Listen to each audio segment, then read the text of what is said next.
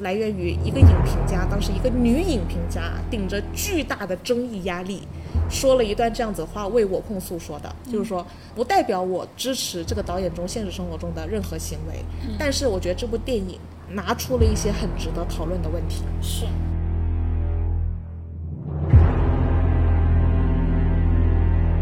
我们今天看的电影是罗曼·波兰斯基的《我控诉》。该片改变历史中的真实案件德雷福斯的一个冤案，然后讲述了1894年法国情报部门从德国特务手中得到一份报告，然后报告里面呢记录了法国政府的军事机密。根据笔记的鉴定呢，矛头指向了一名犹太人军官，在调查的过程当中非常的粗略。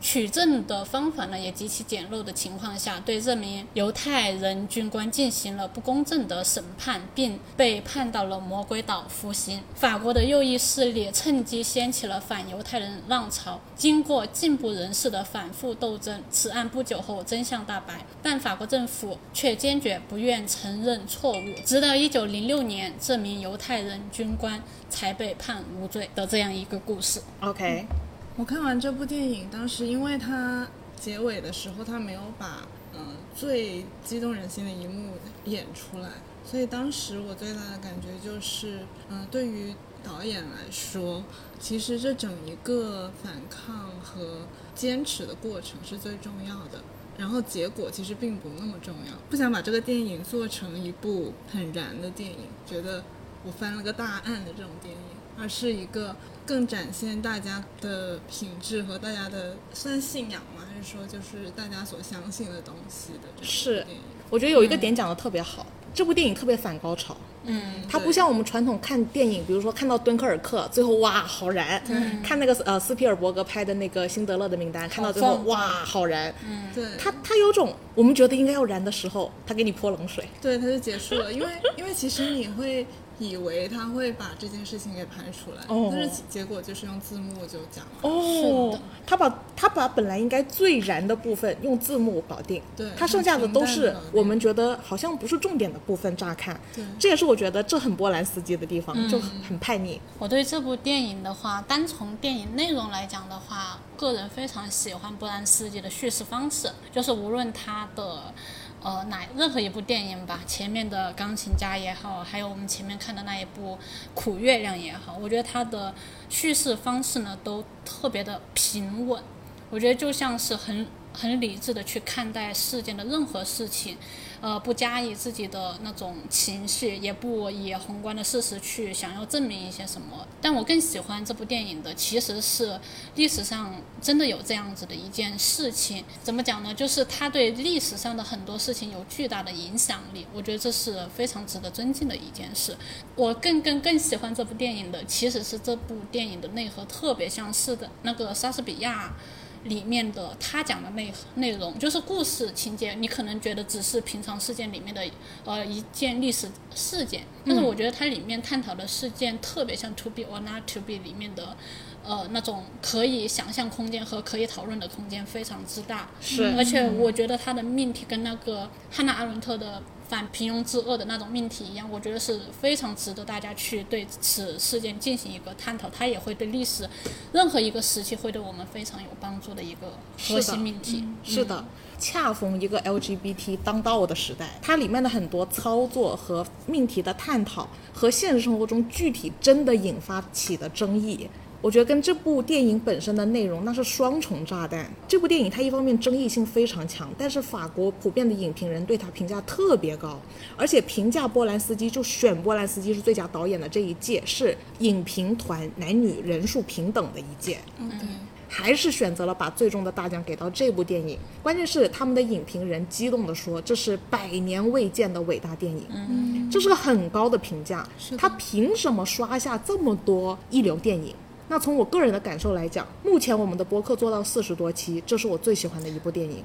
嗯，你谈一下你的感受是什么样子的？ 其实我们去年做电影有一个很有意思的排行，就是说我们都觉得汉娜·阿伦特给我们留下的回响和思考是最多的。对。但是我们觉得它电影本不配本命身题很开好命题本身很好开的比较平庸，对，拍的比较平。还反平也 庸，是反平庸。没错，没错。但是我觉得这部电影就是提出了和汉娜·阿伦特一样反平庸之恶同样级别、值得深思和回味无穷的命题的同时，这部电影配。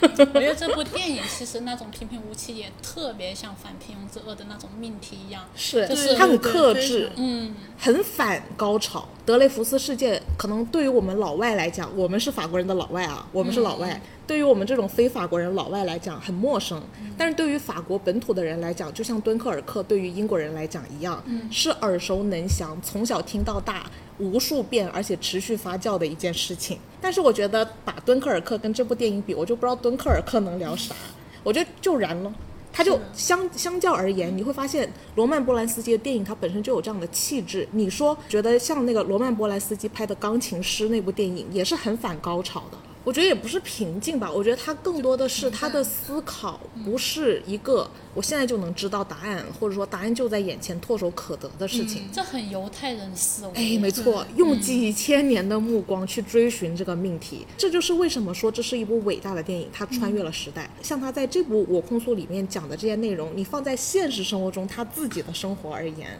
不觉得都饱含这种这种命题的思考吗？是的，其实很映照现实。非常映照现实。所以就是投射、投射加再投射，无敌双重投射。嗯，呃，那个凯撒奖宣布是波兰斯基得最佳导演的时候，《燃烧女子的画像》整个剧组愤而离场。《燃烧女子画像》的女主一边走一边喊“恋童癖万岁”，觉嗯得这个法国的这个电影界是糜烂的，在支持这样子的人，给他们这样子的荣誉。然后这个人最近还退圈了，反正其整实我觉得嗯可以理解，就在他的角度也可以理解。站在他角度也可以理解，站在波莱斯基的角度是也可以理解，站在那个电影业的人的角度也可以理这解个。做法正确。哎，没错，但这就是真正的矛盾，就是大家都是对的。如果你错我对，这是很好判别的话，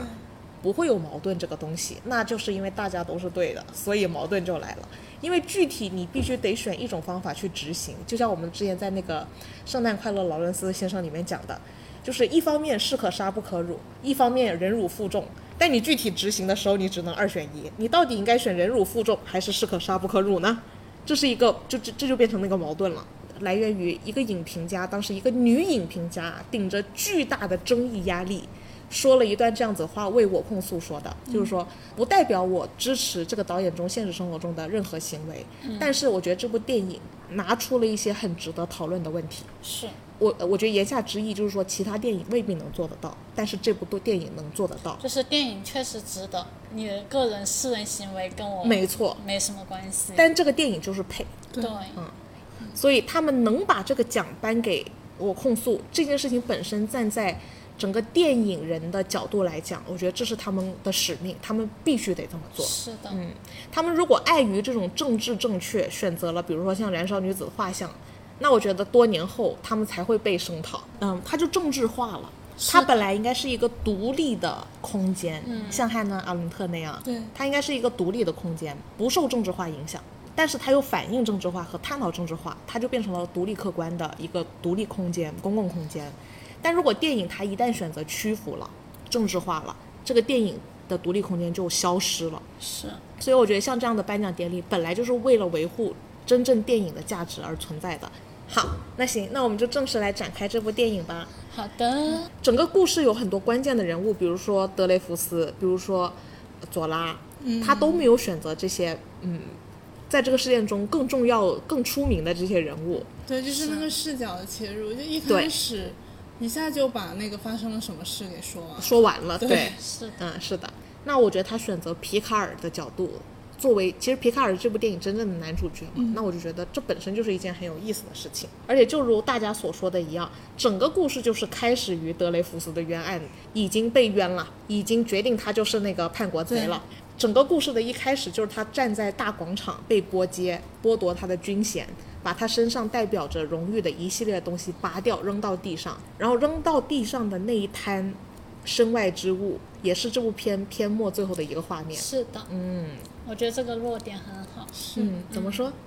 就是像你刚刚刚说的，就是这些荣誉性的东西，其实某某某个时候是它是那个身外之物，嗯嗯，但是只不过说他站在某些角度，就像我们之前聊那个呃，Woody Allen 的有有一部叫做什么《变色龙》，对，他是有时候是为了符合呃符合一些时态，然后给你颁了一些东哎等等之类的勋章。没错，但但但是这些东西，它其实某种程度它不能代表你，没也错不能代表很很真理性的东西。它是它既不能代表正义，你是正义的，它也不能代表你是勇敢的。嗯它只不过是说在某某个时态当下，你做了一件事情，或者是大家为了宣传这件事情，给你颁布了一些这样子的东西。我觉得，当把这个呃犹太人这些勋章的额外的东西给它剥掉的时候，才能见到最本真的东西。 OK，嗯，是的，因为我觉得，嗯，他这里立场就很清晰了，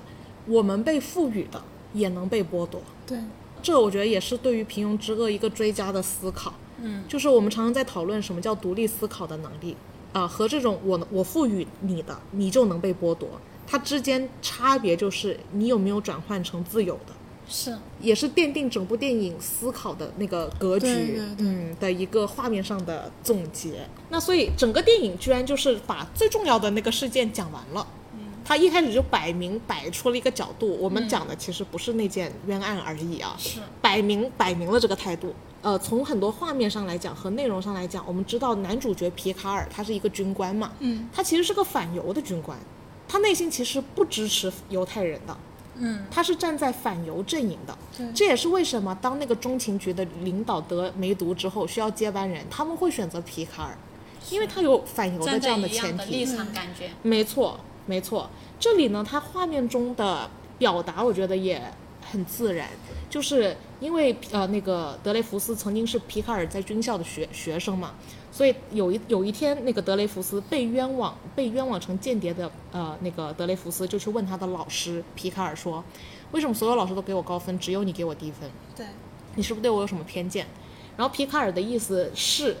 我确实是对你有偏见，但我在做评分的时候，我会尽量克制自己的偏见，所以我给你的评分还是公正嗯的。然后皮卡尔说，那也说明了你对我确实是有偏见的。就我觉得他们这番谈话就很有意思。就是颇有一种，就是我觉得整个电影的思考的命题，从他们这第一幕的交流就已经展开了。是的，是吧？嗯，这里它其实涉及到的是多重矛盾。我们先是把的这个多重矛盾亮一亮。首先就是涉及到什么是什么是，呃，这个皮卡尔真正觉得应该做的事情。嗯，这件事情在他这个电影的进度的过程中，他会反复被提及。是皮卡尔眼中的真理是什么？他觉得应该坚持的是什么？他觉得为怎么样叫为国家好，而跟其他人又形成了什么样的反差？嗯，但同时在他认为这些对的事情中，他认为反犹这件事情是对的。是，他认为反犹这件事情是对的同时，他又做了很多帮助犹太人的事。是的同时，他依旧是个反犹人士。嗯，然后同不矛时，盾不矛盾，其实是不矛盾，对不对？但是在呃大家相处和观看的过过程中，它就形成了不同的阵营和层次。然后你就发现这样子的一个皮卡尔跟各个层次都存在一定的矛盾。我觉得是很有可能就是我们处于这种二元对立的环境太久了，嗯大家思考也是二元的一个思维，嗯，不是对的就是错的。啊，你这样，如果说你反他，那你就你要是反他的对，全部，对你嗯就是全部在反、反他的全部、等等之类的。哎，你说这一点是不是也是导演说？对，我也觉得，对不？对？我们刚刚有讨论到的一个话题，就是说我们能不能把这个人的品行和他的作品分开？是，也就是说，其实哪怕皮卡尔这么说，他具体做的时候到到底带不带有这种偏见，还是说他只是就我觉得这里是不是有个优先级的问题？他觉得自己的观点优于其他人的观点，所以他认为自己是既反犹人士，同时又做了他认为的真理。嗯，但同时他是不是依旧还是有偏见呢？这也是德雷福斯对他提出的质疑。当然，这个质疑在篇末回收了。嗯，我觉得所有特别好的电影，它一般都是在一开始就让你的脑子调动起信来，息对炸信息炸裂。所以好在这部电影就会有嗯很多嗯为什么，就会有很多为什么。然后呃，关键是它还全程收得住，就是围绕着这些为什么展开，不做多余的延展。嗯，多年后，在德雷福斯已经被发配边疆了之后，这个皮卡尔呢，嗯，他其实相当于因为中情局的局长得了梅毒，所以他去接替得了梅毒的局长的呃那个情报局局长、处长的这样子的一个位置，而展开了他接任的这个过程。在他接任的这个过程呢，他渐渐发现，原来他们的工作是天天去偷别人的信件，然后去拆解别人的信件里的内容，仔细的核对笔记和研究他们内容里面有没有叛国罪。那其实这个故事的角度呢，也是皮卡尔他的角度，就是从一个以前没有接触过中情局工作，突然接触中情局工作的一个这样子的人，感觉就是突然看到了世界真相的一角的这种感觉，开始切入。就是这个他所在的这个情报局的机构找到了检举德雷福斯的核心证据，所谓的核心证据，而且还被裱起来挂在了他的办公室。尊那个荣誉，当成了荣誉一般。多年前的这起德雷福斯事件，就是拜他现在所在的这个情报机构所赐。是但是他在他追寻他正在追寻的那个疑似间谍的人的过程中，他发现这个案件和多年前的那个德雷福斯的案件有千丝万缕的关联性。是的，他就开始展开了调查。那其实，在他接任这个呃情报局局长的这个过程中，我觉得有很多细节是非常值得提一下的。是的，比方说，他一进一这个进情报门机机机构就觉得对又臭又脏，嗯人员懒散、松散、对嬉皮笑脸。就是梅毒的那个处长也一直在说，你还你看看还能用什么方法拯救这个腐朽的国家吧？是你看看你还能维护所谓的什么正义？你去是维护一下吧。嗯得梅毒的处长在病床前，我觉得也说了一段很关键的话，他嗯说：“现在我感觉外国人太多了。”对我都不认识法国了。得梅毒的这个人对他国家现有的体验和他所代表的这种反犹的这个板块，对应我国啊，我有次去我港大朋友那儿蹭课，蹭了半个月的课，然后他们那里有一面民主墙，给我很大的震撼，因为我第一次去那个民主墙，我就看到很多港大学生发表蝗虫理论，嗯认为我们去他们那里挤占了香港人的生存空间，嗯是的，其实是就是这样的。是啊就。资源是这有就是限为的，嗯什么当时要弄那个双非政策啊？没等错等就是因为他们觉得他们的资源被侵犯。是的，资源就这么多，我们嗯现在还远远没有到能创造出更多的新时资源代。资源就这么多，不是给你就是给我，给了你就给不了我。是这件事情就是这么简单的一件事情。对，站在他们的角度是这样子，没错，就有点像我们之前讨论 Jump，日本画漫画的那么多，Jump 每次连载就二十个，不多了，绝对不会再多，多了就砍。嗯，就是因为资源是有限的，大家的注意力和集中精力的能力和资金都是有限的，人群就这么多，你一旦给它稀释的太分散，它最终就创造不出那样的力量。这个得了梅毒的处长躺在床上讲的那番话，其实就是他意识到了我国的人的生存空间被挤压。嗯，这跟他们后来多次的提到犹太人很有钱，做资本，要求他被捕的时候穿的像个资本主义者，是这一切其实折射出来的都是这方面的情绪，跟特朗普能上任的原因是一模一样的。特朗普怎么上任的？就是开始提中产阶级的对生存空间被挤压，很多在外的东西要回流，嗯，占领华尔街，我们仇富。特朗普上任那天，华尔街在哭啊，嗯所以你就会发现，他其实骨子里的那个矛盾呢、会将会在这个时代上的任何一个时代、任何一个国家都会存在，而且这是一个很深刻的社会矛盾。这部电影，我觉得它是直指这个核心的命题，就是说，为什么历史上的犹太人总是被仇仇视？因为他总是挤压别人的生存空间，对他永远担当了这个位置。当这个社会矛盾开始出现，情绪渐渐累积，渐渐累积成仇恨的时候，这个就是宣泄的出口。在那个皮卡尔接触这份工作的时候呢，他已经身处在这样子的矛盾中了。那其实就是内部愈发的腐朽，然后内部腐朽的同时，我们又不去整理自己的内部，而是不停地责怪外部。就是拿外部来宣泄，拿外部来宣泄，整个反犹的情绪也基本就是这么来的。是的，那那所以他一方面站在了一个反犹人设的角度，同时他又意识到我们自己内部腐朽，但是又不翻新内部。然后他办公室的窗就是怎么样都打不开，实打了好几次都打不其开实。这嗯一点跟我们上一期讨论的一个内容很像，就是就是我们当下的社会可能是把很多东西，呃，建立在了恨的角度，是嗯，就是你只要一个矛头指向大家都恨的一个地方的是时候，大家就其实很难去看到根本性的问题和解决根嗯本性的问题，而去仇视那一个，形成了一种表面的团结。对对。就像我们对美国，嗯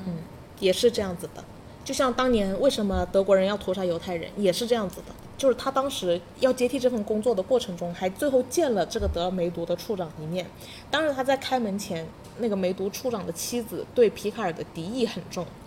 因为他觉得他抢了处长嗯他的占工了作他，的生存位 置。他占了他的生存位置嗯。对你看，其实这种仇恨的暗示绝对不是我臆想，而是在这部电影中无处不体现的。嗯是的，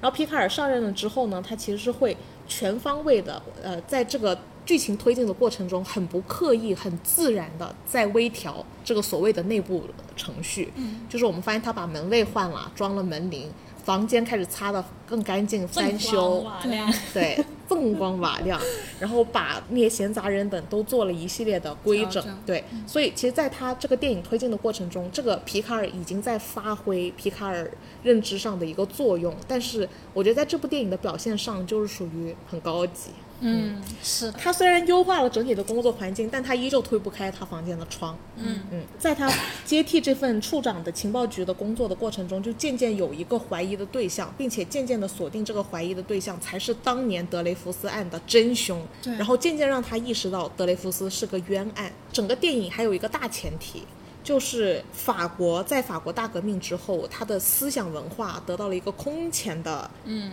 领先性，是所以他们当年是世界上第一个主张跟犹太人平权的国家，那就让很多犹太人蜂拥而至到法国，而且很多你看为什然么后像就侵占他们资源？然后就开始侵占他们资源了。为什么很多犹太人加入了法国军队呢？那是因为他们怀抱着感恩戴德的心，嗯觉得法国是个伟大的国家，接纳了我们，我愿意用我的生命为他效劳。所以这还是德雷福斯进入法国军队的一个初衷。这样看真的很有悲剧的那个色彩，很讽刺很讽刺。德雷福斯他虽然愿意为法国军队效劳，但是片中也有不断的提及，德雷福斯私人财产是他这个岗位的很多倍，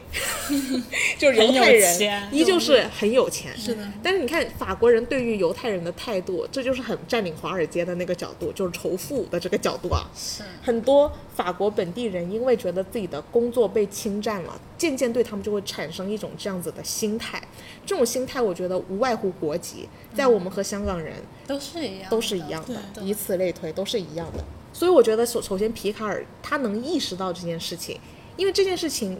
从后面的剧情来看，那个就是造假的，就是栽赃。那为什么所有人都避而不谈，默认这个栽赃？但是皮卡尔没有默认这个栽赃，在他跟他的间谍同事对接的时候，他还曾经说过了一个这样子的概念，我觉得很有意思。他当时看到那个阿波罗的雕塑的时候，他跟他身边的间谍同事解释说这是复制品，然后他同事说哦，那就是赝品是吧？然后他说复制品和赝品是有差别的。那那那，我觉得这里其实也代表了皮卡尔的一个观点和他的角度，和他看整个德雷福斯案件，是和他体制内的其他人看的一个不同的角度。复制品和赝品一个很本质的差别，就是复制品它是有真相作为基底的，我只是复制，嗯，但是赝品它是没有真相作为基底的，它是一种纯创造，对，纯抄袭，嗯，而且是创造式的抄袭，这个不就在聊杨德昌的一一的问嗯一一，题哎，没错，嗯，中间还突然插入了这样的一段，就是他们在看新的科技的发展，就是嗯炮得到了发展。那其实，在看炮发展的过程中，就是枪能射得更远，威力能更大，能更快。其实我觉得就是那种威威力是随着时代的变强而变强的，不管什么事情，嗯，不管是舆论的压力、翻冤案的压力，嗯，和诽谤的重伤人的程度，和一切吧，我觉得在这一幕科技的推进下，它都是激增的。那在这场看新科技的发展的过程中，有一个炮兵就跟他讲，我们其实有个卧底，那个卧底说我们我们当年的那个内贼应该还在，因为他还在传递传递信息信息，暗示德雷福斯有误。冤案那这一切就加重了这个皮卡尔对当年德雷福斯案和他现在正在追查的这个奸细之间的关联性。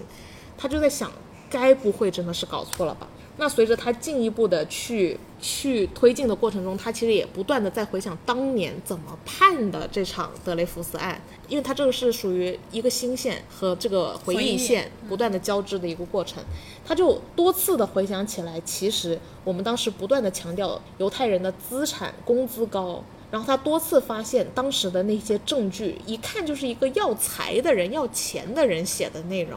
但是在他眼中，德雷福斯太有钱了，他根本不可能为钱做这些事情。然后同时他又想起了当年给在判决的法庭上给他的很多判定的内容啊，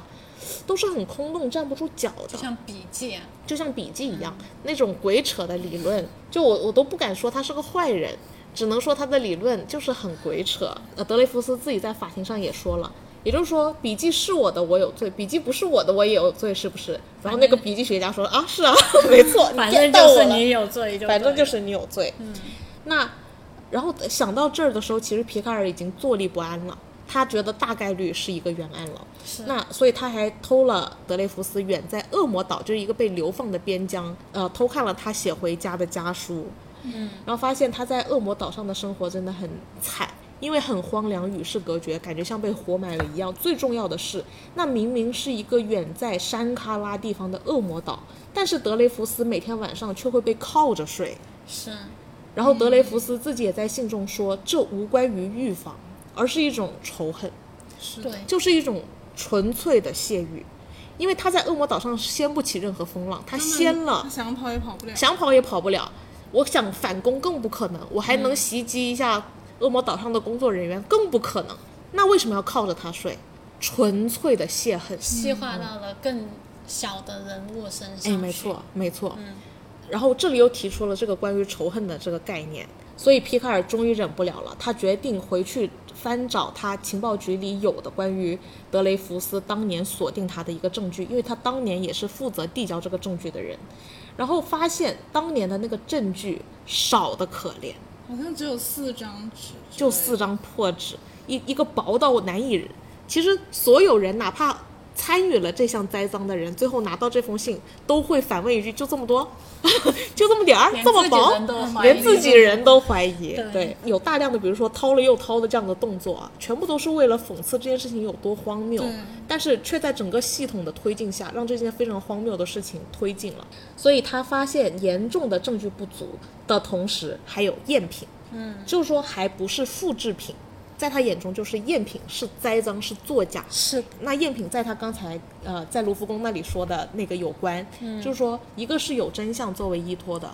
赝品是没有真相作为依依托的，凭空捏造，凭空捏造的。所以我觉得看到这个凭空捏造的确凿证据。我觉得皮卡尔内心已经完全不能再忍受了，开始一次一次的开始挑战这个系统，跟上面的很多上级反复的讲了，我们抓错人了，我们冤枉做了一个冤案，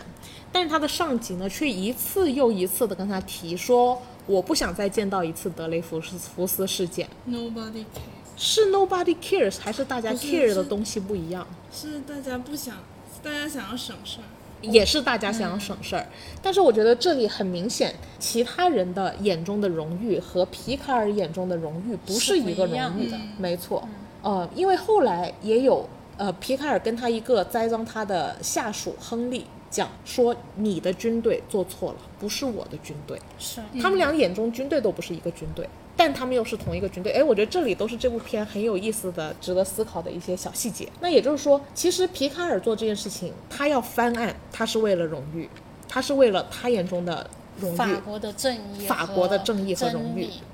但是其他人也是这么觉得的，其他所谓的上级们也是为了维护军队和法国的荣誉的权威性。的权威性，但是他们俩之间是略有认知差的。是的，这个认知差也会是我们接下来要讨论的一个重点。嗯嗯，数次想要跟军官翻案，他都遭到了上级军官的反对。最后呢，他还被自己的一个手下，一个叫亨利少将的告发了。嗯，然后那个军官就开始亲自下场来收拾这个皮卡尔。他们收拾他的方法也是比较软性的和体制感很强的收拾方法。就是不断的让他发配边疆，去一些很山旮旯的地方服军役，嗯，然后还多次让他参与自杀式的任务，其实是希望软性的嗯搞死他，就没这事儿了。本来只是说啊、你先去远郊走走，然后最后他走遍了各式各样的山旮旯，最后还到了非洲，然后皮卡尔最后不惜一切代价得逃回巴黎，逃回法国，因为他终于意识到这件事情。要求我们的军队自省已经是一件不可能的了，他要出手了。所以他出手的方法最后就是选择利用媒体，把这件事情揭露出来，在那个跟媒体合作的过程中，就有个大人物也加入了，就是左拉，就是法国自然文学的一个代表人物。左拉呢就上场了，然后并且写出了本片的片名《我控诉》，一篇震撼人心的演讲文章章，对，然后让在法国当时一夜之间被卖出了三十万份，然后等于全法国人都看过了。瞬间呢，整个法国就变成了两个派别，一个派别呢就是反犹的，一个派别呢就是觉得要还他还清白，要还。他清白，分成了两个非常剧烈二元对立的、嗯极端对立的派别，就是反德雷福斯和德雷福斯派。然后在这个过程中呢，军队就彻底站不住脚了，然后就开始全面的栽赃，然后还把左拉也告了。嗯然后在栽赃皮卡尔的过程中，讲出了很多离奇的线索、荒谬的故事。与此同时，还把那个皮卡尔的私情给挖了出来，还利用攻击皮卡尔唯一重视的那位偷情的夫人。但是我觉得皮卡尔在这里也很酷，他完全没有受这个体制栽赃的内容影响，他坚信他的那个偷情的情人不会出卖他，而一切都是栽赃，所以他至始至终都跟他这个呃偷情的情妇，也是本片。导演罗曼·波兰斯基的老婆出演的这个角色，至始至终保持着非常超友谊的知己关系。皮卡尔就被捕了，左拉在我控诉之间被告了，左拉受审的法庭，军方就相当于是故技重施，用很多很多的很荒谬的证据判了左拉是有罪的，并且左拉也入狱。那其实这里的左拉入狱，也就等于德雷福斯事件的再一次上演，在同一个体制下的一一种复制。是的，它就是一种重复性的，复制一遍再搞一遍，反正我有经验。上庭受审左拉的过程中，你会发现，皮卡尔当时作为那个左拉方的证人之一，他要为左拉辩护嘛。当皮卡尔走进法庭的时候，现场的群众却都在咒骂皮卡尔，是的，因为真正的反犹的可以站在明面上，而不反犹的只能在私下反抗，就还站不到这个明面上，所以就变成了现场只有咒骂皮卡尔的，没有支持皮卡尔的。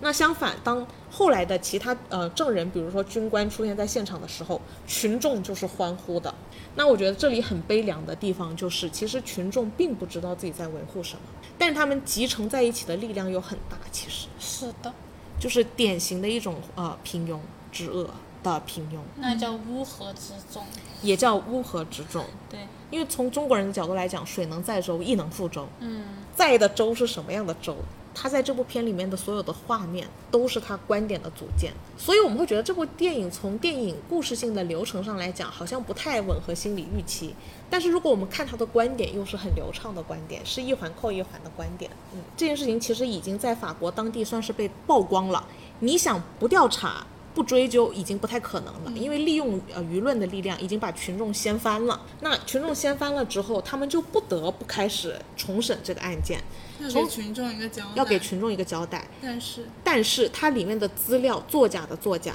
勉强的勉强，荒谬的荒谬。从我们判德雷福斯是罪人的这些证据，全部都是站不住脚的证据。当时告发了皮卡尔的他的下属亨利少将，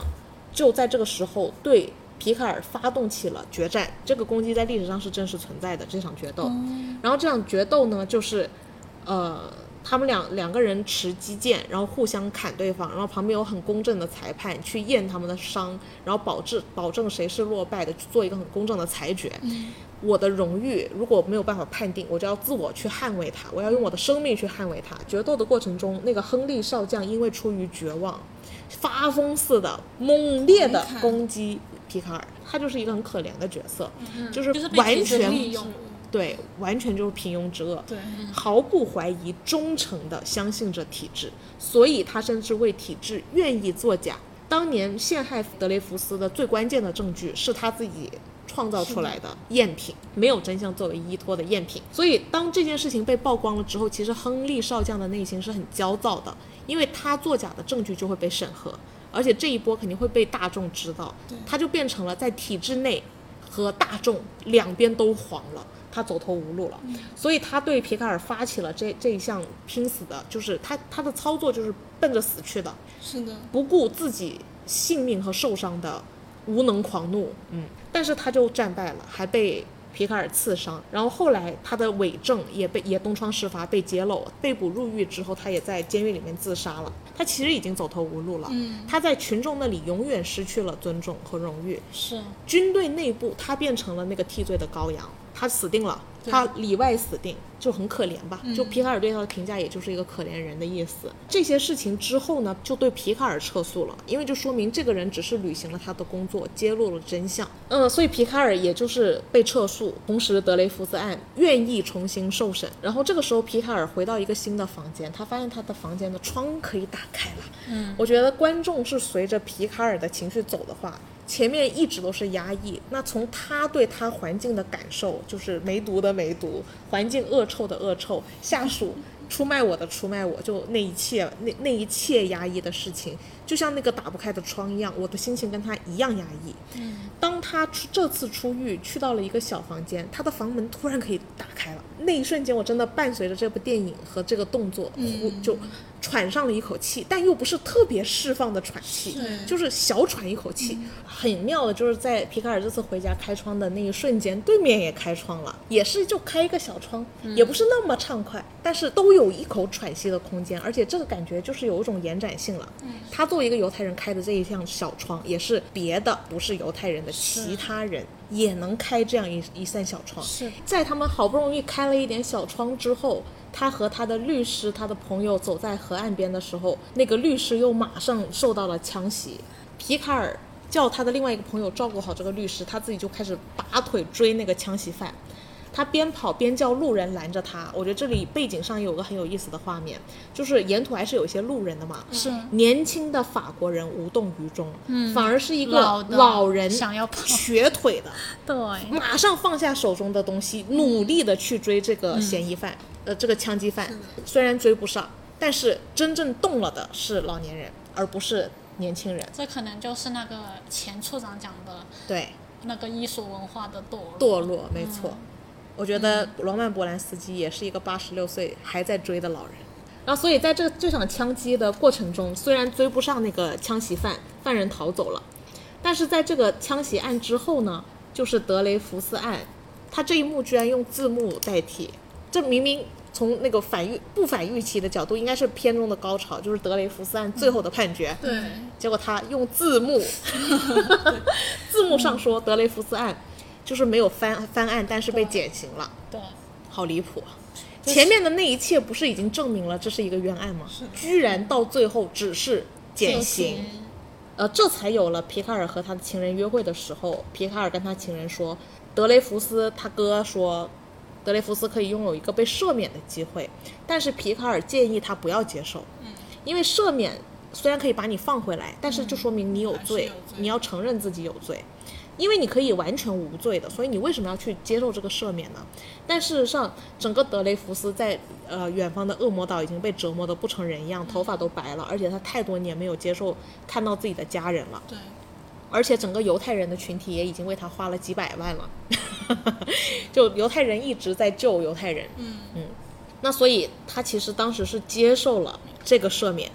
接受这个赦免的七年后又再上诉，最终被判无罪，而且还回归了军队。嗯，哇，我觉得整个德雷福斯的案件都很离谱太难，了啊而且德雷福最离斯谱。最离谱的是，我刚刚讲的这几句全部都是字幕， 就不演了。对，哎，我觉得这也是那个罗曼·波兰斯基这部电影导的特别有意思的地对方。，因为他想讲的其实前面已经都讲了。他想讲的不是这件案冤案本身，对，就这么简单。皮卡尔呢，也在沿途跟他的情人求婚，嗯，因为他的情人因为跟他的奸情暴露，他的原老公就抛弃了他。那他其实跟他这个情人真的是红颜知己的关系，所以他这一次就正式提出了求婚，结果被他的情人拒绝了。但是两个人的关系依旧很好，拒绝了他之后，他们俩又把小手牵在了一起。嗯、我觉得这里有一段超前的两性观点，延续了苦月亮。我觉得好好，就是的其实我觉得他也不是那种很正式的求婚，他嗯就是说，其实我觉得对他来说，他就是如果是你的话，我不介意跟你结婚，就是我觉得跟你结婚也挺好的，反正嗯反正我们很契合。嗯，嗯，所以就是是对他们来说，这真的就是一纸婚约的事情，是你有或没有都 OK。对呀、这这个不就是我觉得这很符合波兰斯基的思维。非常对，就像他那个最后把那些所有的荣誉在集中拍的时候，像那扔些到荣地上誉或者是他们的关系的那种赋予，比如说结婚证啊等等之类的，其实都是一些很外在的东西。哎其实大家只要追求这种真正很内核的东西，我觉得真正内核的东西能够连接在一起，其实外在的东西没那么值得追求。是的，是的。所以我觉得他也再一次的挑战了很多既定的框架。这部电影的这种落点，就是也是一个很妙的落点哈。你说这个咪咪这么重要的一个嗯波兰斯基的老婆在里面演了个啥？呃，我觉得演了个啥呢？这两个人肯定看过《苦月 亮》，感觉就已经把关系走到了极致之后的重是新的认知，就你是不觉那得就很有这味道就吗？是那对英国夫妇良好发展过后的一个关系。就是那个英国夫妇见了船上的那两个法国、美国夫妇之后迭代，就我们那天讨论《苦月亮》的结局的那种关系的认知对，就是波兰斯基现在对两性的认知。然后结果在一系列的字幕之后，本片迎来了一个最后的三分钟，这是一个极其克制的高潮。这个最后的内容呢，就是七年上诉后被判无罪，回归了军队之后的某一天，他又去找了皮卡尔。皮卡尔也相当于是当年他能沉冤得雪那个最关键的关键先生，因为皮卡尔其实经历了那一些事件之后，他自身也被平反了。他虽然当时也被军队栽赃，但这件事情随着大家最后不管从媒体方和军队方都证明他才是对的那一方，他当然就相当于被官复原职还升职了，他变成了一个高官。嗯，通过他的穿着，他穿了他之前上司的衣服，就他替代掉了他原来上司啊的位置。这个皮卡尔，嗯变成了将军。变成了将军。也就是说，从军队的角度来讲，把他八年没有官职的那八年当成了呃正常履职，相当于在这个体制中很顺利的上升到了他现在应应该要上升到的位置。德雷福斯来找他是为什么呢？因为德雷福斯被判入狱的那几年，没有被当做正常履职，对，那些被流放的那些年被当成了是空白，所以他回复到了军队，也只得到了少校的位置。他觉得如果要跟皮卡尔对等，应该是上校。应该是中校，所以他就提出说，我觉得我也应该跟你一样，可以得到晋升。结果皮卡尔这个时候的回答却非常坚决和干脆，不可能。嗯，因为这是要建立在体制的某些法案能通过的前提下，但是我们现在的政治环境已经不允许了。嗯，他说我们和敌人一起工作已经很难了，所以你的这个建议我帮不上忙。就如此简单利落的拒绝了德雷福斯，我觉得这里也是非常反高潮的。嗯，嗯，德雷福斯也非常冷静，因为皮卡尔在最后跟他客套一下的时候有说，也不得不说，我现在能位居这个位置，也多亏了有你。如果不是有你这个案件，我可能也不能那么顺利的晋升，得不到那么多的关注。嗯结果德雷福斯也很冷静的回话说你，只是做了你应哦该正做确的事情。事情，所以你得到了你应得的位置，不是因为我。是的，整个故事在这一刻就正式结束了。按照波兰世界是应该这样解决。哎、没 错。而且它这个结束的最后一个画面，回到了片头出现的那个被波接之后，剥夺了军官职位，扔在地上的那一切勋章，勋章啊，嗯，呃，服装的装饰啊，和那把被折断的军刀那儿，是回到了电影的这个片头的画面。整部电影是这么构建的，他选择的那些剧目与剧目之间的衔接，全程我觉得都是很微妙和有意思的。所以我们现在就可以正式的进入到对这部电影的探讨了。好。这部电影为什么这么结？最后这三分钟想说什么？我自己看看看这部电影的时候哈、就是前面讲的这些，或者是我自己站在波兰斯基，他从以皮卡尔的角度去看待这个问题，以及他前期，嗯，呃，皮卡尔对反犹太以及他又为犹太人做事去等等一系列的事情，哪怕后面就是最后的这三分钟的弱点是，就是又出好像又出现了一个呃阶段性需要去探讨的一个话题。嗯，我觉得呃从他的角度来讲，弱点落在这里，我觉得他其实是想要传递一种对呃生活当中出现的。一些事物的一种方式吧，我嗯觉得、怎么去讲呢？就是面对任何的一个事情，你可以有你自己的你自己的观点，嗯嗯，但是其实我们我们出现的这些观点并不冲突，嗯我有我维护的东西，你有你维护的东西，嗯，当然就是我我尽可能去争取，哎，嗯，就是我争取我的真理或者是正义，你去争取呃当下的，哪怕你在这个制度下的，他要维护他的那个体制的一个体面性或者是权威性啊等等之类的，但是这完全不影响我去追求我自己的一系列的东西。嗯，当然我觉得这个只有人生的道途上，你尽可能的去追寻这些真理或者是正义，把这些所有东西当成是一个过程或者是嗯长久性的呃去做的一件事情。嗯，因为我觉得在最后的这三分钟，大家会对皮卡尔有一个质疑，对，因为当时我们看的时候，就是会想说，为什么他现在又不帮他了呢？嗯哦，对，他是不所是以又被平庸套路了呢？是不是又回到了体制，变成体制中维护体制的一员了呢？对，会不会是有这样子的一个站在不同的位置，然后是你想的事情不一样，是，是不是嗯还呢？是说他所追求的其实一直是同一件事？哎是他的，那那他追求的到底是什么？就是在讲他的这个价值判断的问题。嗯哎，没错，因为他很明显，他本来说我是因为你我才有今天，结嗯果德雷福斯反而确凿他你是应得的，对你应该这么做，你没错，不要有内疚。嗯我你对于你不帮我这件事情，其实我是能理解的。嗯，就是说，其实皮卡尔他最后乍看好像回到了体制，变成了既得利益者，变成体制中的那种上层。嗯，但我觉得他内心也没有落于俗套。这里我觉得可以回过头来全程看看皮卡尔究竟是个怎么样的人，因为这毕竟是罗曼斯基选择真正的切入点。对，嗯，在另外一部电影也是讲德雷福斯事件，叫《左拉传》，那部片肯定侧重点是在左拉身上的。对，因为当时有人评价左拉，他认为左拉就是最爱国的爱国主义者，嗯，所以他捍卫呃犹太人，他是站在爱国的角度捍卫的。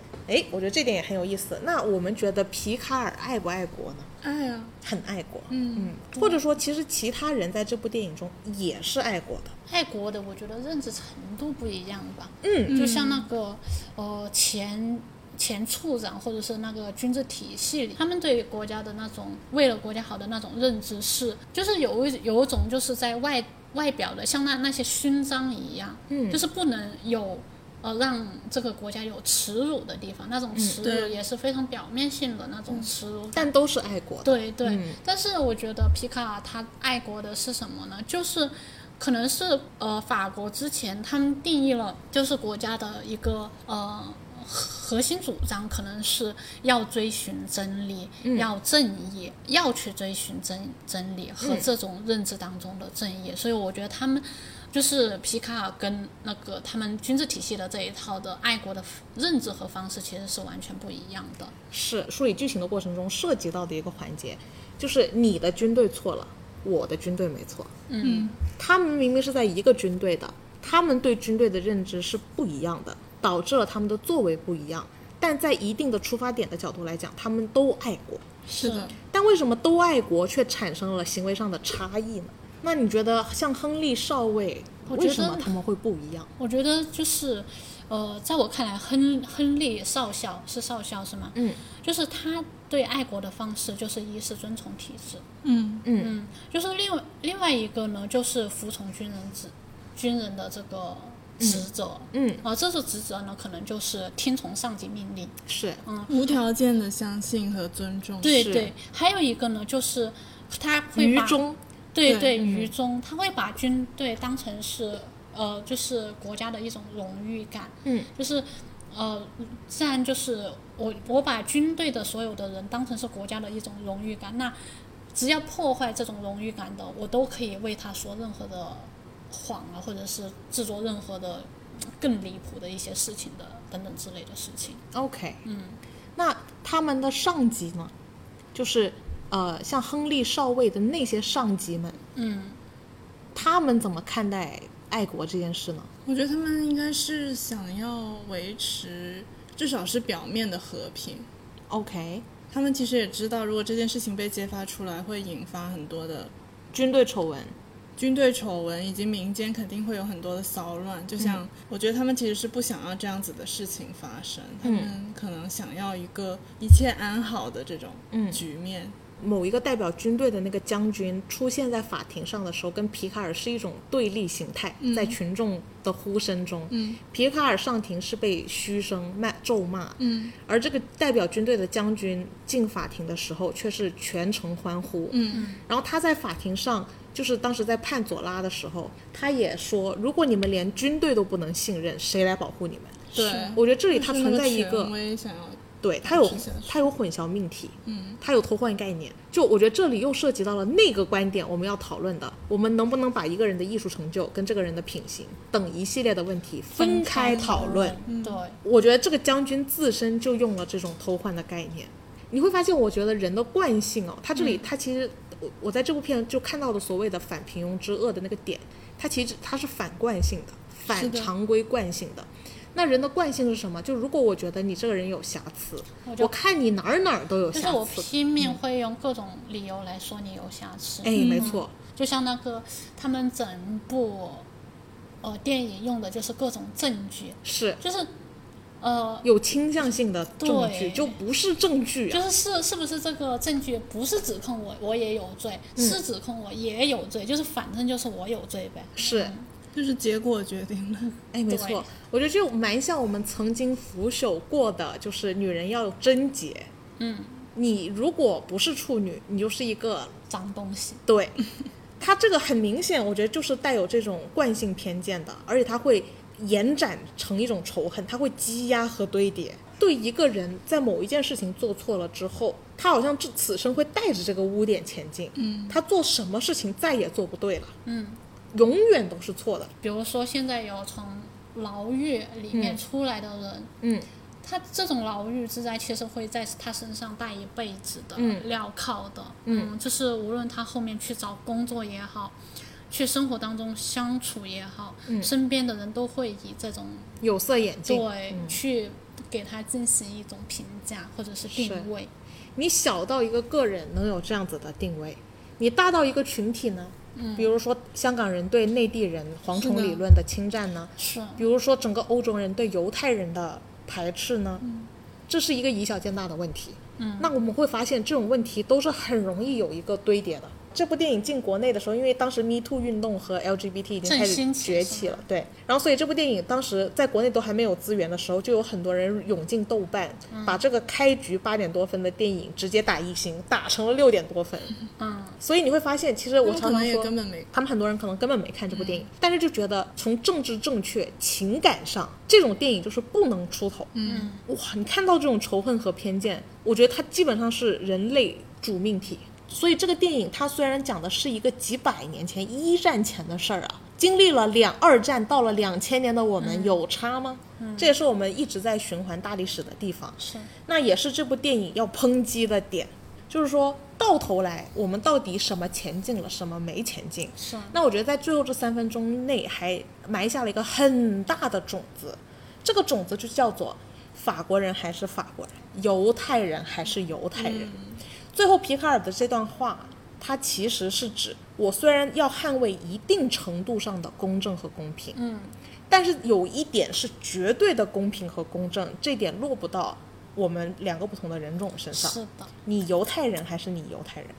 我法国人还是我法国人，我法国人那八年受栽赃，我可以不算，你犹太人得算。这一点德雷福斯也 get 得到，嗯，表示理解。走过来的这几千年，是走过来不断验证的，这也是为什么德雷福斯最后对这种我拒绝了你，还用很不公平的言论拒绝了你，但是德雷福斯接受的很好，我们会发现，他早就有这个预期了，其实。但是他还是要争取。当然了，历史性已经有无数这样次多次的事情发生，嗯是，但他没有撕破脸皮、说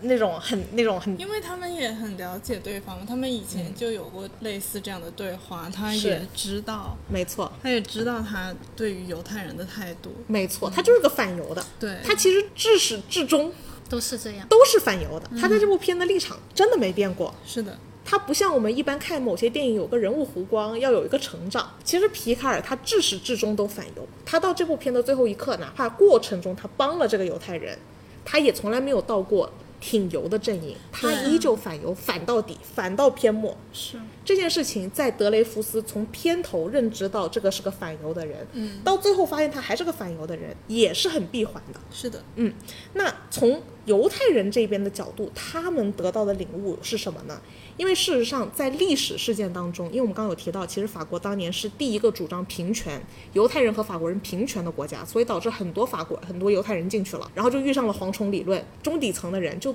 特别对犹太人有更强的是是敌意。嗯，犹太人自己心里很清楚，嗯，所以事实上，从历史大事件来讲，也是从德雷福斯事事件之后，有一波坚定的犹太复国主义诞生了。嗯，然后这波犹太复国主义从这个一战前的德雷福斯法国事件，一直坚持到了二战后复国成功。我觉得他们很聪明的一个点就是，真的是非常清楚自己要什么东西。他们不断代，他们一步一个脚印，就扶是级而上了。是自自从他们复国前到这儿已经过了四五十年了，但他们当时定下的那个目标，就可以在他们一系列的推动下，二战后实现了。在这件事情过后，其实犹太人非常深刻可以领略到一个问题，就是我们之前讲的蝗虫理论的问题。你会发现，他们至始至终依旧是个很排排外的民族，是的，他们的犹太教就是不外传的，这也是导致了他们和呃基督教之间的冲突。嗯，基督教是谁都可以啊，信者就得。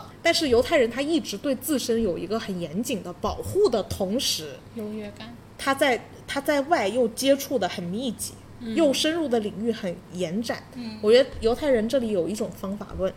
这个方法论将会持续在我们的博客里面反复被探讨，但我觉得很超前。然后我觉得鸡贼的美国人又学到了一点，就是他一方面理解了犹太人排外的那一面，嗯，所以他们往往会有一些美国右翼、特朗普类的是的，在这边讲排外的事情，另外一头又会有民主党的那一边一直在对外延展，这是一种平衡。犹太人自身也在拿捏这种平衡，是的，我觉得这个就很哇塞了。我觉得这是一种方法论，因为之前我们提到，尤其在这部电影里面展现出来的，就是包括皮卡尔坚定的反犹，其实这是他爱国的体现，因为这是实质核心的问题。资源就这么多，我都分给你了，我的国家吃不上，我国家就有人要穷，不可能平均分配。如果我太包容，真真心的太包容全世界，像之前共和平权，我们法国人和犹太人平权的话，这怎么分呢？这只是讲的好听，它实质操作的过程中会积累很多问题和仇恨，和压垮这个社会。嗯，就像美国过往经历了一段时间之后，造成了这个问题，所以就诞生了特朗普这样子的人，开始搞那样的事情。乍看和美国往常展现出来的面貌是很相反对立的，但是他却成了，他却当上了总统。这一切，我觉得就是属于美国内部在自纠，嗯，在自纠自己的过往犯下的错误，在找那个平衡的一个过程。那其实我觉得，如果皮卡尔他作为一个坚定的爱国主义者，他至始至终都是一个坚定的反犹，他就是意识得到这个问题。包括像那个梅毒得梅毒的人，他说我们身边太多外国人了，我已经不认识法国了。这里已经是非常直指那个蝗虫理论资源分配难以均衡的问题，因为就是不可能均衡的，所以一定程度的排外不可避免。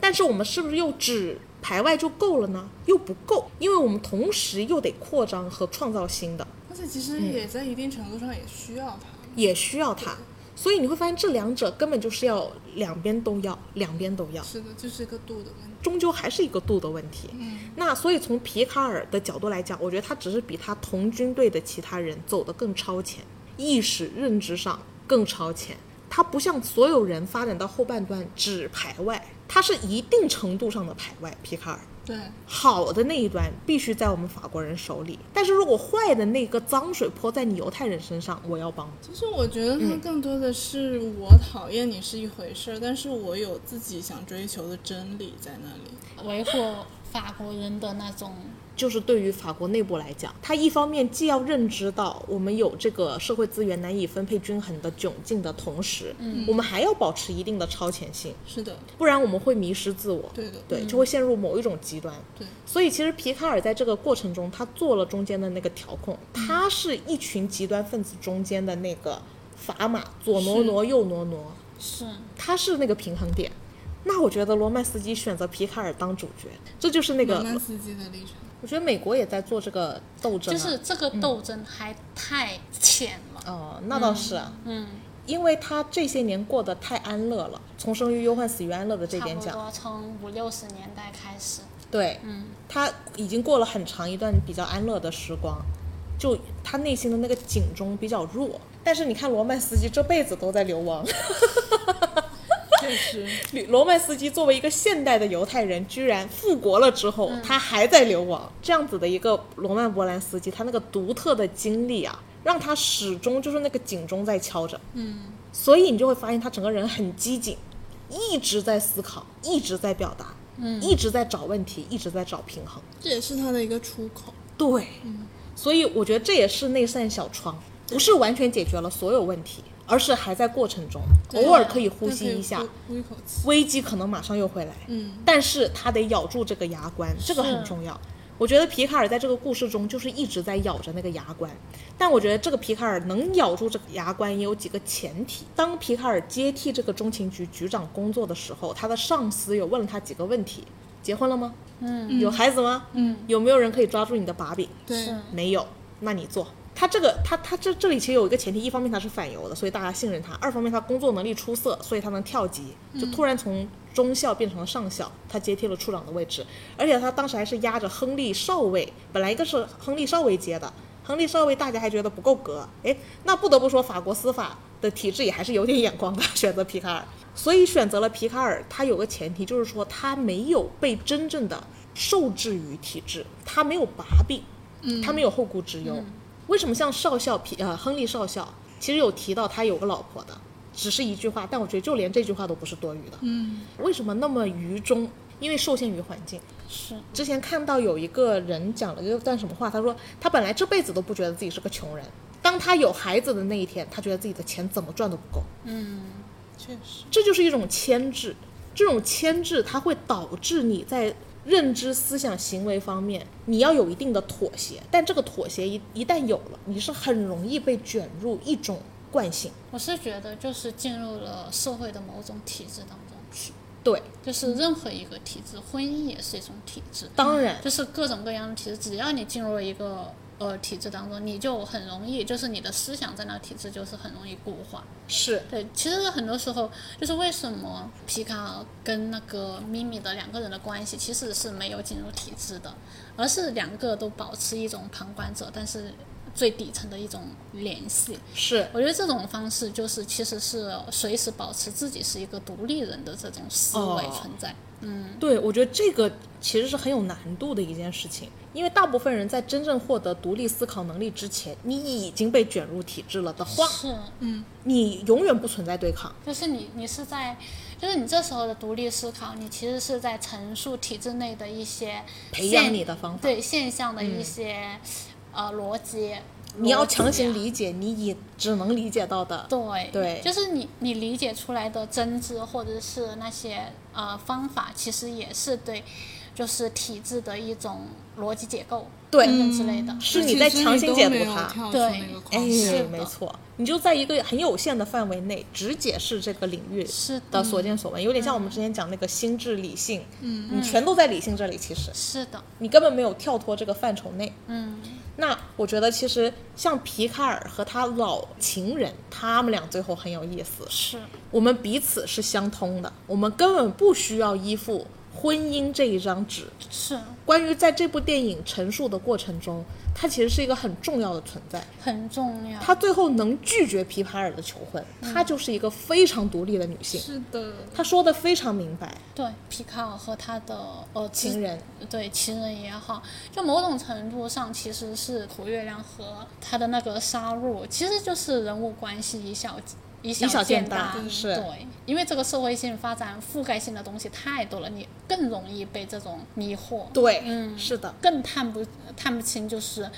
呃，一个国家应该怎么去处理这各种各样的关系。嗯是的，所以这也是为什么这部电影无处不反高潮。它他一直在烦你的高潮。我们是觉得啊，这两个人终于可以在一起了啊！当时因为他没给你好好求婚，你没选择他，这回给你好好求婚了吧？结果就是 no。之所以要反这个套路，它其实也是反全方位的套路，也是反电影应有高潮的所谓高潮的套路。是的为什么一定要有那个高潮？那个高潮是什么？那高潮无非就是那个曾经赋予你的那些军官的那些刀啊、剑呐、嗯徽章啊，最后扔在地上，从片头扔到了片末，最后也会扔到地上的就会东西。就是社会赋予你的一些框框架一架定的框架的东西，嗯没错，没错。你放不下这个东西之前，你怎么样保持这个独立性？你怎么样在这个平庸之恶的世界中做到反平庸之恶？亨利上校这一波对于军队体制的服从和皮卡尔嗯也很爱他的军队，也很重视他的军队，但是嗯操作的方法却截然不同，然后并且形成了这种独立性和反平庸之恶。皮卡尔的上级们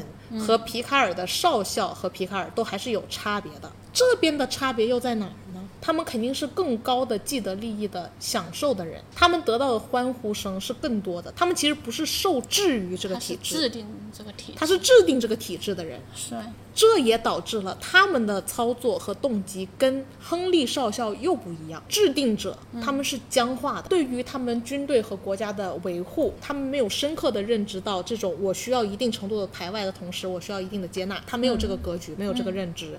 同时，他们作为既定利益的享受者，他们觉得自己站在一个格局的制高点。他们说，像刚出生的羊羔和德雷福斯都是无辜的，嗯，但是这一点儿小人物为我这个大是盛世和平牺牲牺牲，又算得了什么呢？显得我格局贼大，是显得我好像我是在为全部人考虑，就是感嗯觉我为这个国家付出一样。是他跟受制于体制的结构还不太一样，他觉得他们维护了这个国家，对，其实他们觉得自己是宏伟的对他们觉得自己在做正义的事，对对国家好的事情。是的，所以他们会觉得，像皮卡尔也是可以牺牲的，德雷福斯肯定可以牺牲的，像亨利少校也可以为这件事情而牺牲的。所以我觉得这是他们的上级站的一个角度。这种级别的上级酝酿出来的这个机制啊，它会导致你的房间又脏又臭，嗯，陈旧，朽老人腐朽、懒散，嗯，闲杂人员特别多，但好像欢声笑语。导致这一切的不是亨利少校，更不是皮卡尔上校，而是这群上级，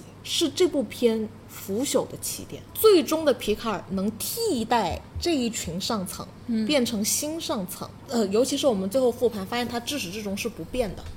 很坚定的，他也没有再被这个体制滚进去。因为他有别于亨利少校，他更有别于曾经的这些上校，他是要默默在内部发起一系列的迭代的就是内部滚动、内部滚动。嗯，但是他原来的老上级是让内部不滚动，贪死，才会有那么老的前台，对，那天天打瞌睡的前台。嗯这个就是一个僵化的上层，只在乎面子的上层，他没有找到关键的核心要解决的问题的上层，因为有一个有一群这样子的人，他们把自己放置的位置就是我高于一切，你们的小牺牲，真正做贡献的方法对，这个太熟悉了。是我你们的荣幸。是你们的荣幸，对我们太应该对这个很熟悉。是这种东西特别像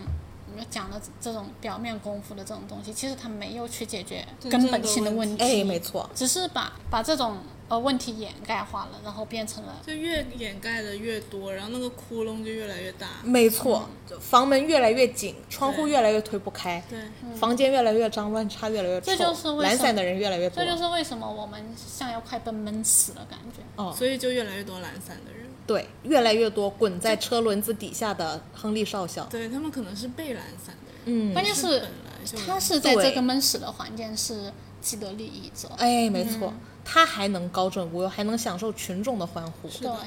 罗曼·波兰斯基的角度来讲，他利用皮卡尔这个角色，他一方面在抨击有平庸之恶的呃那个亨利少校是可怜的人，其实就是平庸之恶的人们是可怜的。嗯，另外一手又抨击了上级的那种愚蠢、嗯和愚昧和自取灭亡。那如果反映到我们当代的角度来讲，他其实一方面在抨击群众，是另外一方面他也在抨击各大制度不就是作为。各个地方。乍看是在讲一个几百年前发生的事，讲的完全也是当下。平庸之恶的大众依旧不知道发生什么，但因为你有被牵制的部分，嗯，你也没有获得自身的独立性，你滚在那个轮子底下，你不自知。上面发动这场滚轮子的人，他依旧是既得利益的享用者，沉闷腐朽不透气，嗯，啊，脏乱差懒散，但他自己高枕无忧，面子维护的特别好，还受到群众的欢呼拥，护。嗯他有什么好改的？哦，我太熟悉了，太我的熟悉天了，太熟悉了吧？嗯对，特别是这部电影是一九年拍的，然后疫情就来了。好电影都有预言性，有没有？嗯我们之前说过，我们讨论度的那个方法应该要罗列所有的可能性，就假设所有可能性都是真的，之后我们去验证。嗯，如果没有这个过程得出来的答案，我是不信的。但是我觉得在这个事件中，大家就是没有做这些事情，直接得出了一个答案。嗯，就像那些直接给波兰斯基这部电影打一星的人，电影都没看，直接给电电影一星滚出。但其实你看，女童侵犯女童这件事情，乍听是敏感了一点，但说白了也是一件这样的事。基本上你沾上了这个东西，你就是个罪人，你就得去死。你不死，我很不爽。是，大家对他的情绪不就是来源这这里吗？就是他作为一个本来应该死的人，还风生水起，搞得我仇恨呐、占领华尔街又来了，你看，一切都是循环的。其实最根本性的问题就是没有自我的思考能力。是，就是我觉得也不能说他们就没有这个思考，只是他们相信的东西就是这个。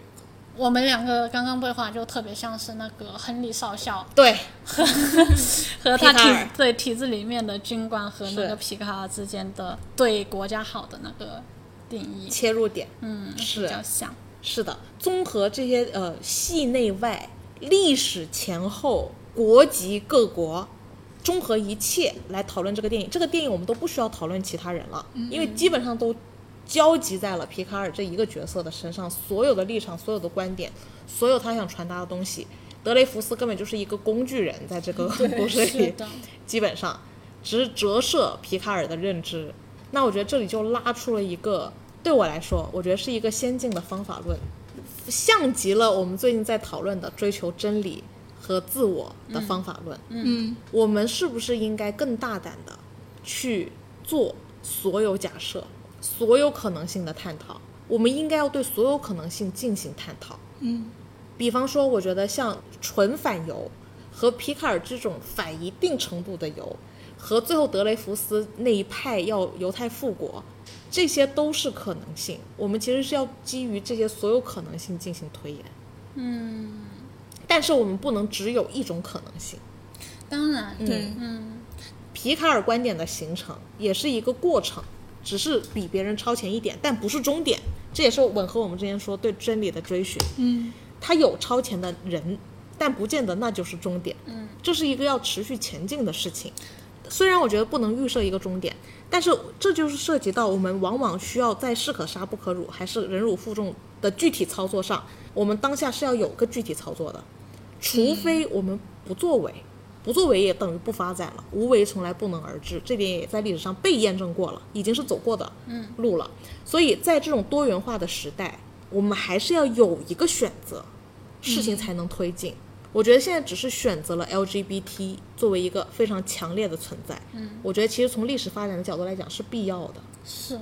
它一定要有一个过激、矫枉过正，是，之后它又会回回归一点，对，他会慢慢的去校校准校准，对。对但如果你这一步都没有，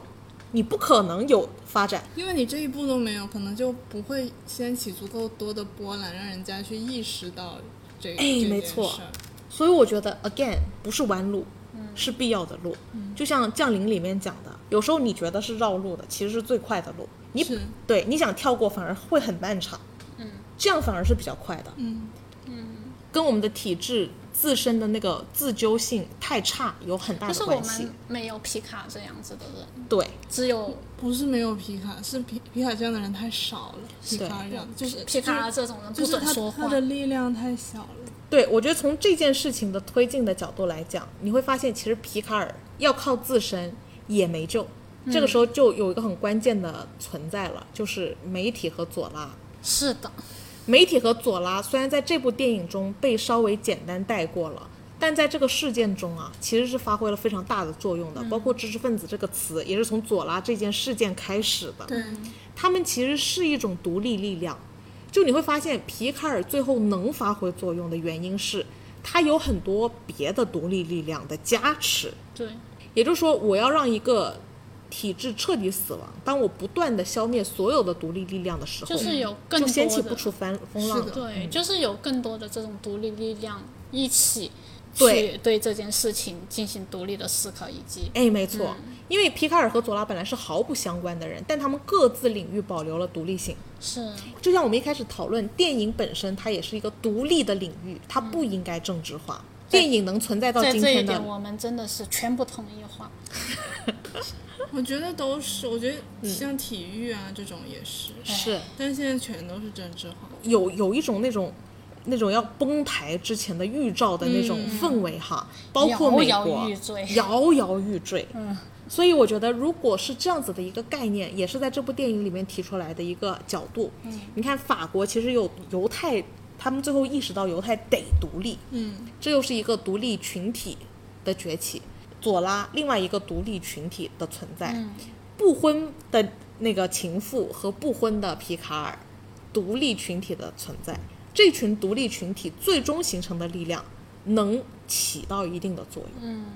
也是群体的独立性，嗯，就是某种程度其实是个体的独立性。是，嗯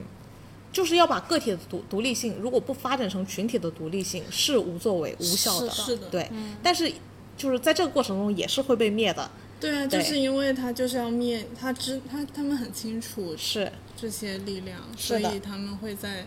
它形成真正的力量之前就把它给消灭掉。但是蠢就是蠢在他们真正覆灭的原因就是这个。对，对，就他们意识不到说那个才是真正的解药。对，你看皮卡尔和佐拉是这个腐朽的军队真正的解药。对啊，他们其实意识到嗯就是他们特别害怕出错，但没是错，但是其实有时候承认错误是更好的解决方法。哎，没错。就像犹太人也因为这件事情意识到复国才是我们真正的走向，嗯，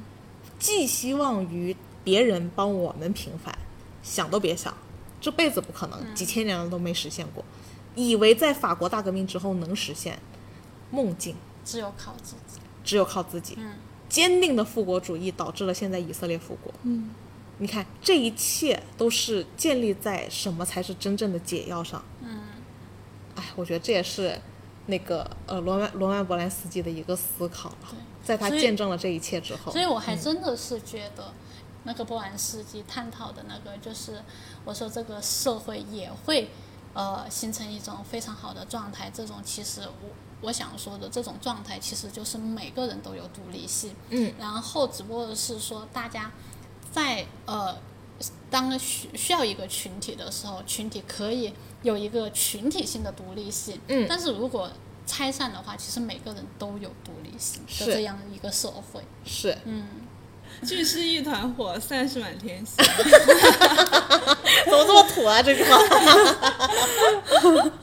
对，但是这个意思，嗯是这个意思是这个意思。是。嗯，对，但是要从保留每一颗心开始，嗯，我们才有聚成一团火的可能性。可能对性。啊，嗯现在就已经掐灭了。如果把每颗心掐灭，他就是自取灭亡。等他自己想意识到这个问题，再想拯救的时候就来不及了，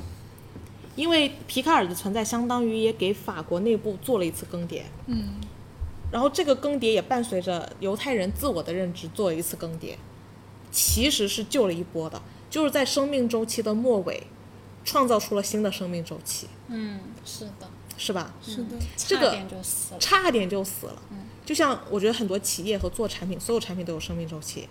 那有创造力的那些企业，它就可以在这个生命周期走到末端的时候，再创一个生命周期出来。然后这件事情是反映，就是以小见大的，它是深刻反映、深度反映到各个领域、各个人、各个家庭、小家庭、各个小群体、朋友团之类的，全部都是有关联性的。嗯，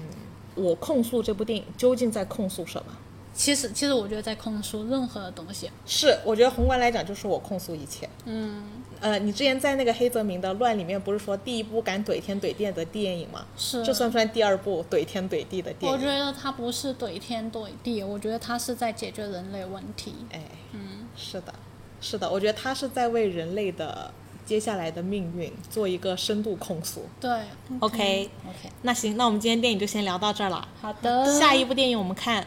王家卫的《蓝莓之夜》。好的 OK，好的，嗯，行嗯那我们今天就到这啦。好，下周见，拜拜拜拜